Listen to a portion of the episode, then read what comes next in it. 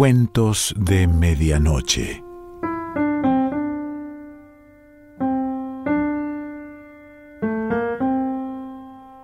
El cuento de hoy se titula El padre de Simón y pertenece a Guy de Maupassant.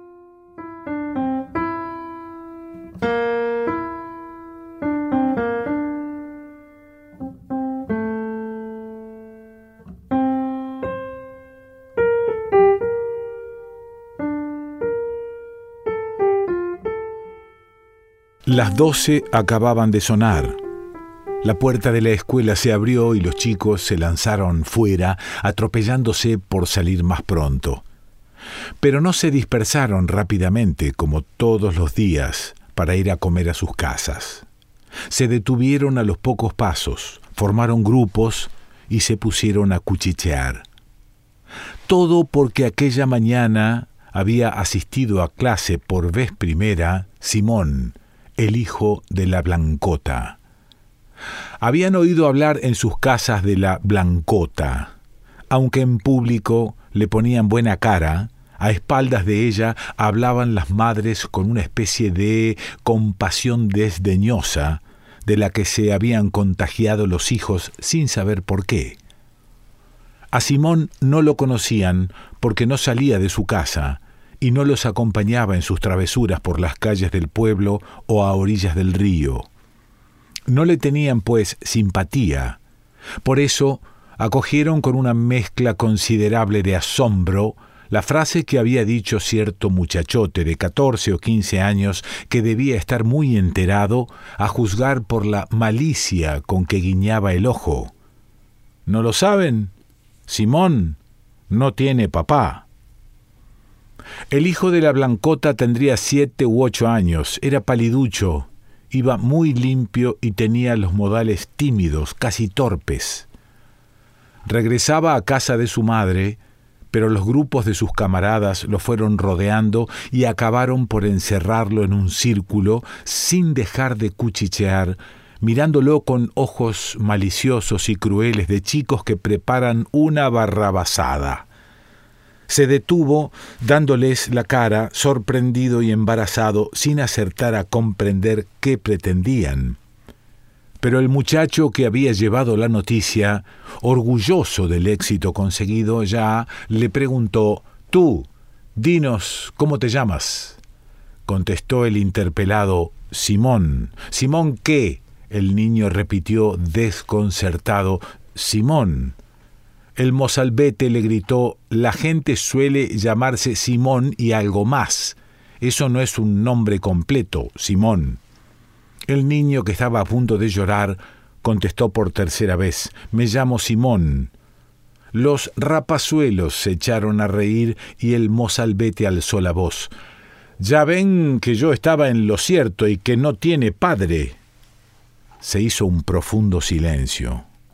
Aquel hecho extraordinario, un chico que no tiene papá, había dejado estupefactos a los otros. Lo miraban como a un ser fuera de lo corriente y sentían crecer dentro de ellos el desprecio con que sus madres hablaban de la blancota y que les resultaba inexplicable hasta entonces. Simón, por su parte, se había apoyado en un árbol para no caer y permanecía sin moverse. Hubiera querido explicarse, pero no encontraba nada que contestarles para desmentir aquella afirmación. Por fin, pálido, les gritó por contestar algo Sí, lo tengo. Dinos dónde está, le preguntó el mayor. Simón se calló. No lo sabía. Los niños reían, dominados por una gran excitación. Eran campesinos, vivían en contacto con los animales y los aguijoneaba el mismo instinto cruel que empuja a las gallinas de un corral a acabar con la que sangra. Simón acertó a ver a un chico vecino suyo, hijo de una viuda, al que siempre había visto solo con su madre, lo mismo que él, y le dijo ¿Y tú tampoco tienes papá? Sí que lo tengo, respondió el otro. Dinos dónde está respondió Simón. El pequeño replicó con magnífico orgullo Se murió. Está en el cementerio. Corrió entre ellos un murmullo de aprobación, como si el hecho de tener el padre muerto y en el cementerio hubiese dado talla a su camarada para aplastar a este otro que no lo tenía en ninguna parte y aquellos cuyos padres eran casi todos borrachos, ladrones y brutales con sus mujeres, apretaban más y más el cerco, atropellándose como si hubiesen querido ahogar con una presión común al que estaba fuera de la ley.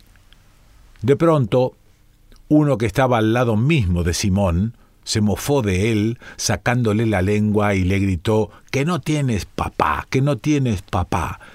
Simón lo agarró del pelo con las dos manos y le acribilló a puntapiés las pantorrillas, contestando el otro con un feroz mordisco en un cachete. Se armó una bataola fenomenal. Llovieron los golpes sobre Simón, que rodó por el suelo, magullado, con la ropa en jirones. Se levantó y cuando se limpiaba maquinalmente su camisa, sucia de tierra, le gritó uno de los chicos, Vete a contárselo a tu papá.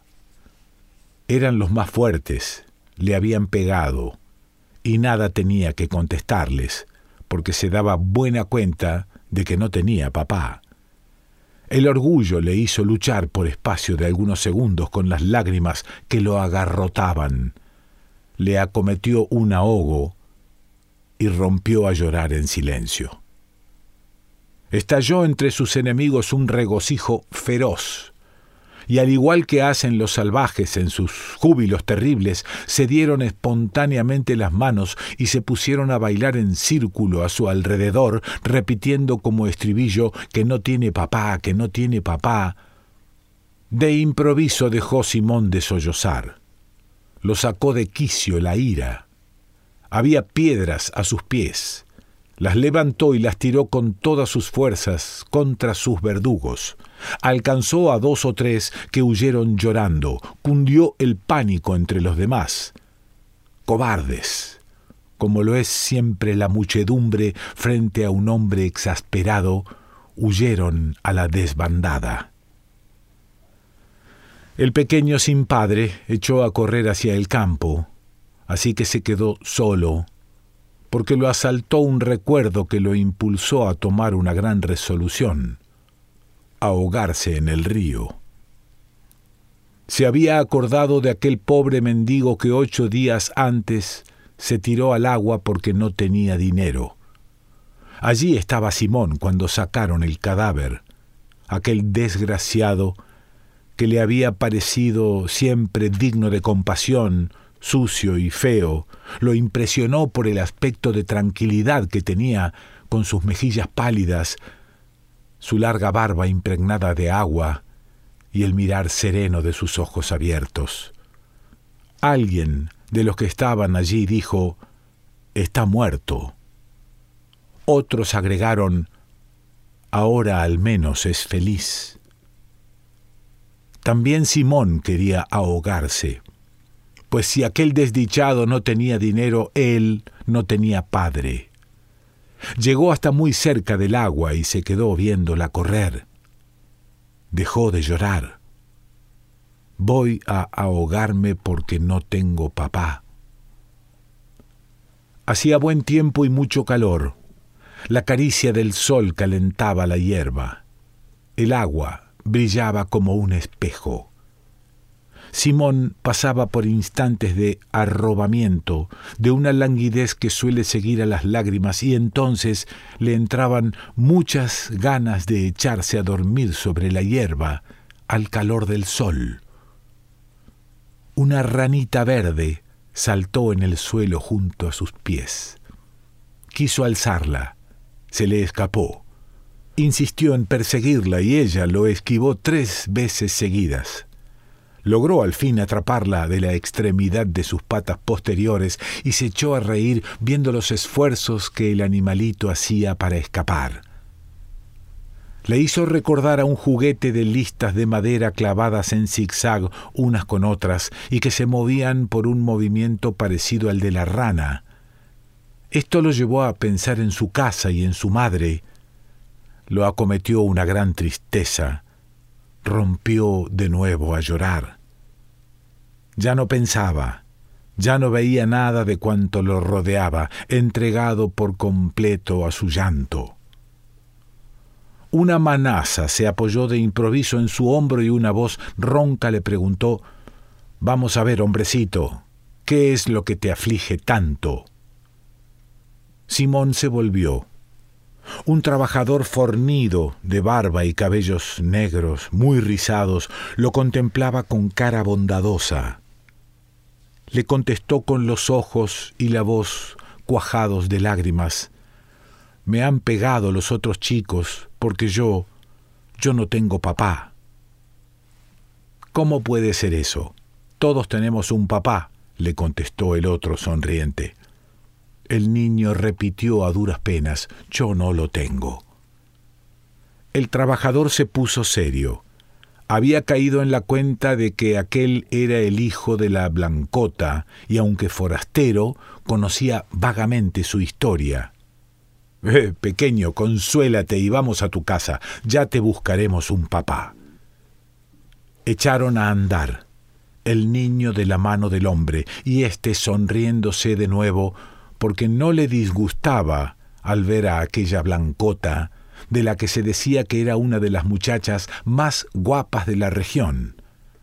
Allá, en el fondo de sus pensamientos, quizás se decía que quien había caído una vez, tal vez caería otra.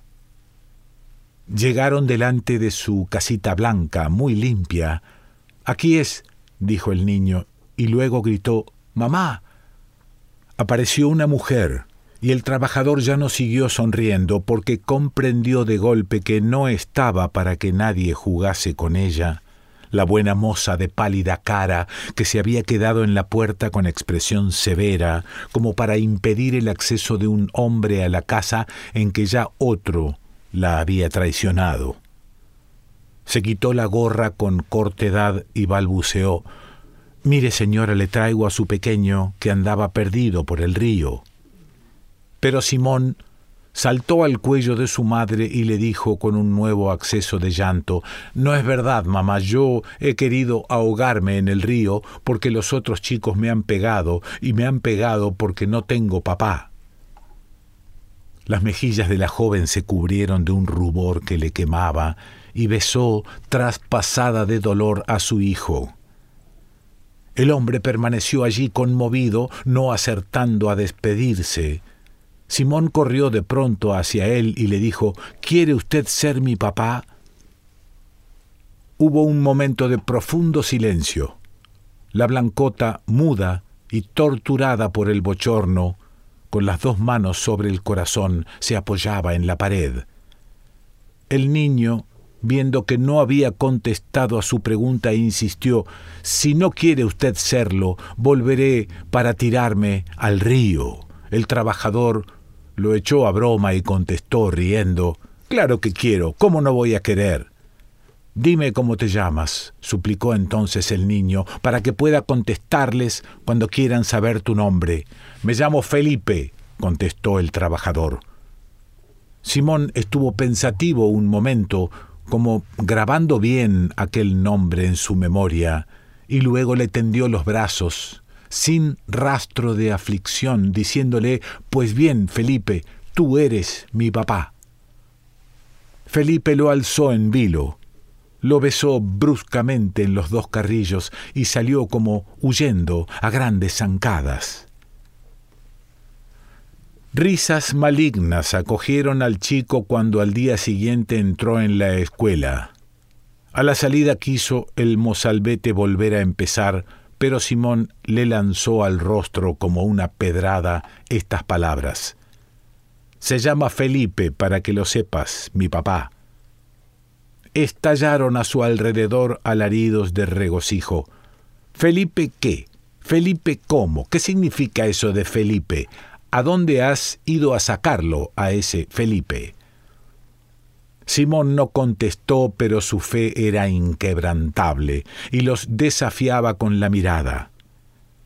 El maestro lo sacó de aquel trance y el chico regresó a su casa. Transcurrieron tres meses, durante los cuales el fornido obrero Felipe pasó con frecuencia cerca de la casa de la Blancota. Algunas veces hasta se lanzó a dirigirle la palabra al verla cosiendo junto a la ventana. Ella le contestaba cortésmente, sin salir de su seriedad ni reír con él. Sin embargo, él llegó a imaginarse que cuando hablaban, se ruborizaba ella con más frecuencia y mayor intensidad que de costumbre. Pero es tan difícil rehacer la buena reputación perdida y tan expuesta queda a todos los ataques que a pesar de la reserva suspicaz de la blancota, ya se hablaba de ello en el pueblo. Simón estaba encantado con su nuevo papá y se paseaba con él todas las tardes, una vez que salía del trabajo. No faltaba nunca a la escuela y pasaba por entre sus camaradas muy digno, sin contestarles nunca. Hasta que cierto día le dijo el mozalbete que había sido el primero en meterse con él, Nos has mentido, porque no es cierto que tengas un papá que se llama Felipe. ¿Que no lo tengo? contestó Simón, muy emocionado. El mozalbete se frotaba las manos y siguió diciendo No, porque si lo tuvieses sería el marido de tu mamá. Simón se quedó desconcertado con la exactitud de aquel razonamiento. Pero no obstante replicó Pues, con todo y eso es mi papá. El otro le dijo entonces con sorna Puede que sí, pero solo es un papá a medias. El hijo de la Blancota bajó la cabeza y se alejó meditabundo en dirección a la herrería del tío Loazón, en la que trabajaba Felipe. Se hallaba la herrería como sepultada debajo de los árboles. Su interior era lóbrego, sin más luz que el rojo resplandor de una hoguera formidable que se proyectaba con viveza sobre los brazos desnudos de cinco herreros que caían sobre los yunques con terrible estrépito. Simón penetró sin ser visto por nadie y tiró de la manga a su amigo. Este se volvió. Los hombres interrumpieron de golpe la tarea y se quedaron mirando muy atentos. Y en el silencio, tan extraño en aquel sitio, resonó la vocecita débil de Simón. Oye, Felipe, el muchacho de la tía Medialumbre acaba de decirme que tú no eres mi papá más que a medias. ¿Y en qué se funda? preguntó el obrero. El chico respondió con absoluta ingenuidad, dice que no eres el marido de mamá. A nadie se le ocurrió reírse. Descansando su frente sobre el reverso de sus manazas, que se apoyaban en la cabeza del astil del martillo, tieso encima del yunque, Felipe reflexionaba. Sus cuatro compañeros tenían clavadas en él sus miradas, y Simón, minúsculo entre aquellos gigantones, esperaba con ansiedad. Uno de los herreros, como respondiendo al pensamiento de todos, dijo de pronto a Felipe, Después de todo, la Blancota es una chica buena y cabal, seria y valerosa, a pesar de su desgracia. Ningún hombre honrado tendría por qué avergonzarse de ser su marido. Esa es la pura verdad, dijeron los otros tres. El primero siguió diciendo, ¿se le puede echar en cara a la chica su caída? ¿Se comprometió a casarse con ella? Más de una conozco yo que hizo otro tanto y que hoy vive respetada por todos. Esa es la pura verdad, contestaron a coro los tres. Y el otro prosiguió. Solo Dios sabe las fatigas que ha pasado la pobre para sacar adelante a su chico sin ayuda alguna, y lo que ha llorado desde que no sale de casa si no es para ir a la iglesia. Eso también es la pura verdad. Durante unos momentos no se oyó más que el soplido del fuelle que avivaba la fragua. Felipe se inclinó bruscamente hacia Simón. Ve y dile a tu mamá que al anochecer iré a hablar con ella. Tomó al chico por los hombros y lo empujó hacia afuera. Reanudó su tarea y los cinco martillos cayeron de golpe sobre los yunques. No dejaron de batir el hierro hasta la noche, sólidos, potentes, alegres. Y el martillo de Felipe, sobresaliendo por encima del estrépito de los demás, caía acompasado, con un ruido ensordecedor.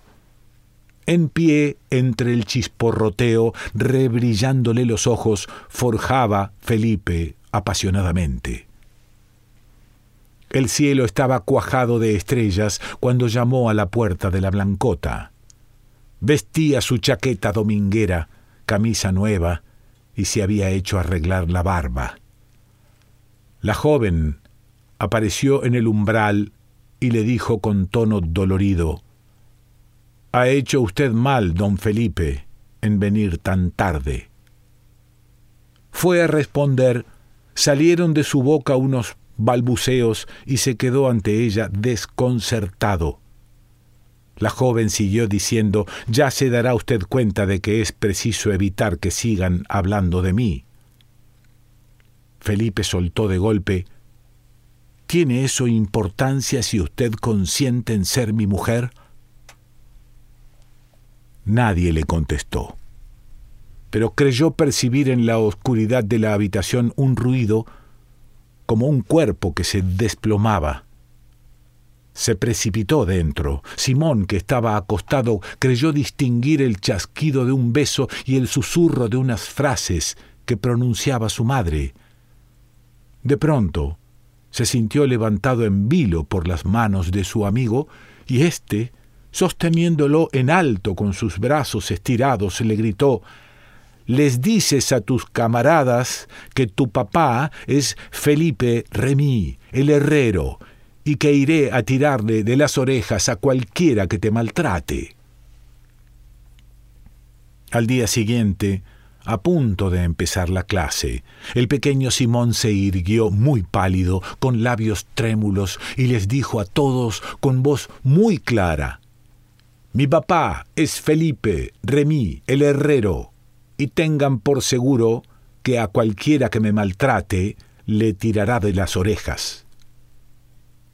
En esta ocasión ya no se rió nadie, porque conocían muy bien a Felipe Remy, el herrero, un papá del que cualquiera hubiera estado orgulloso.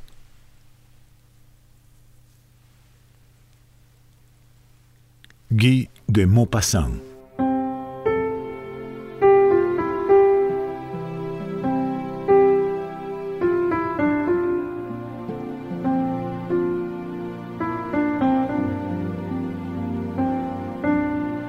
Cuentos de Medianoche.